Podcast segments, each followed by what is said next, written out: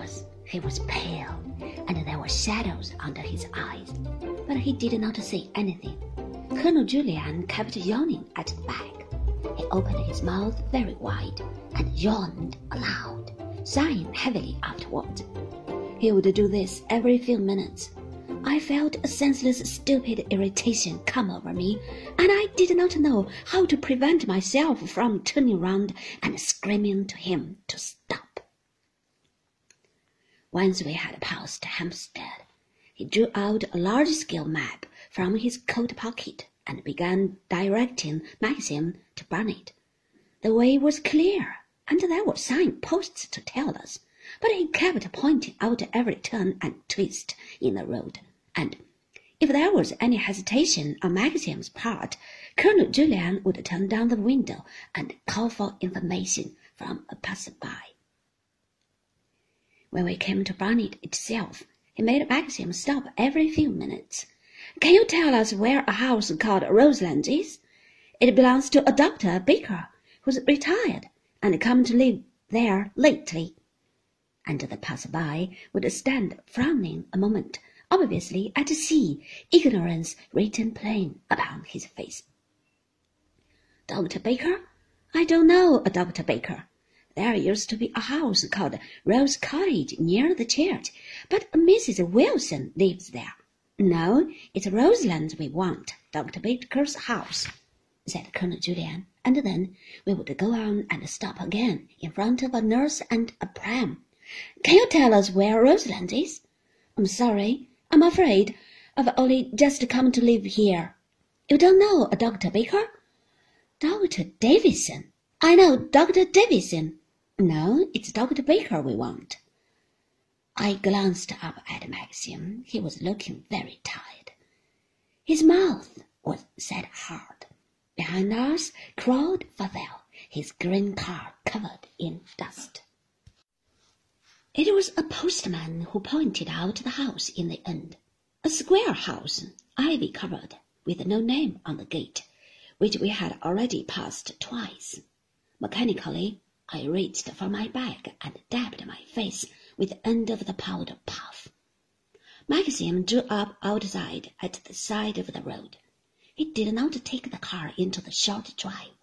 We sat silently for a few minutes.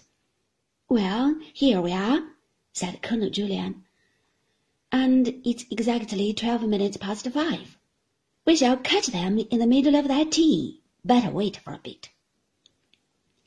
Maxim lit a cigarette and then stretched out his hand to me. He did not speak.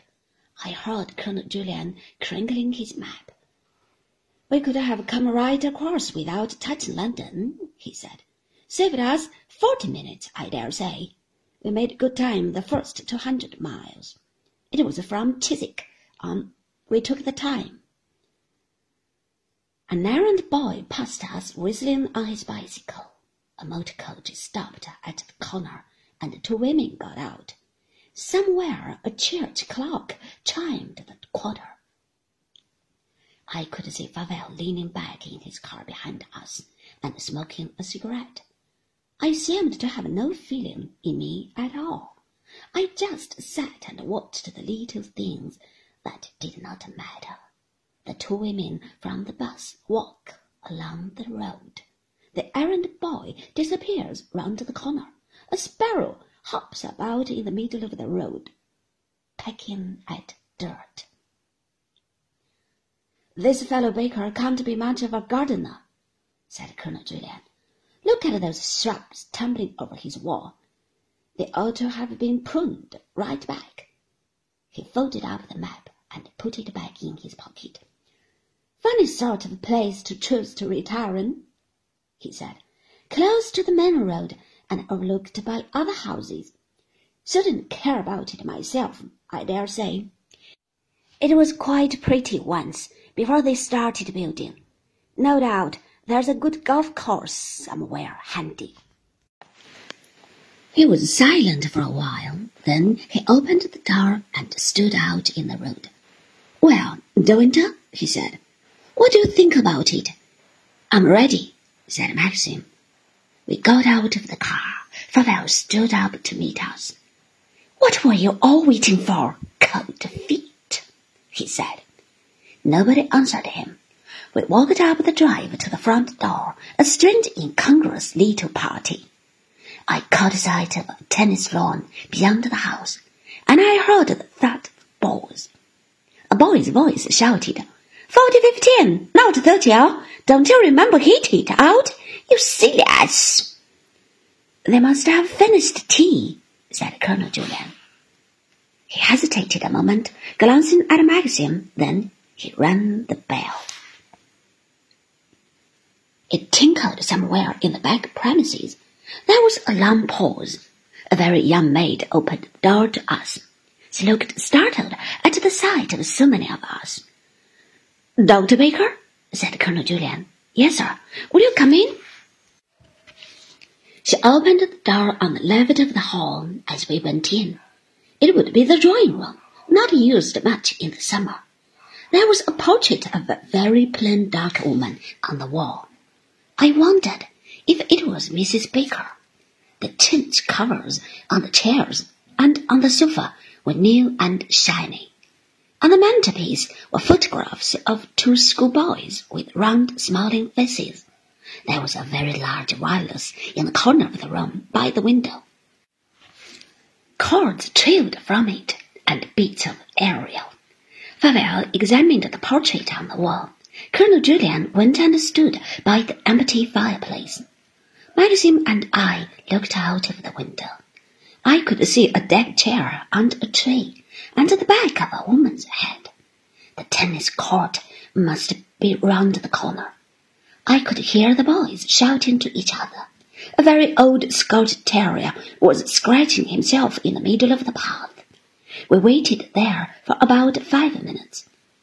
It was as though I was living the life of some other person, and I had come to this house to call for a subscription to a charity. It was unlike anything I had ever known. I had no feeling, no pain. Then the door opened and a man came into the room. He was medium height, rather long in the face, with a keen chin. His hair was sandy, turning grey.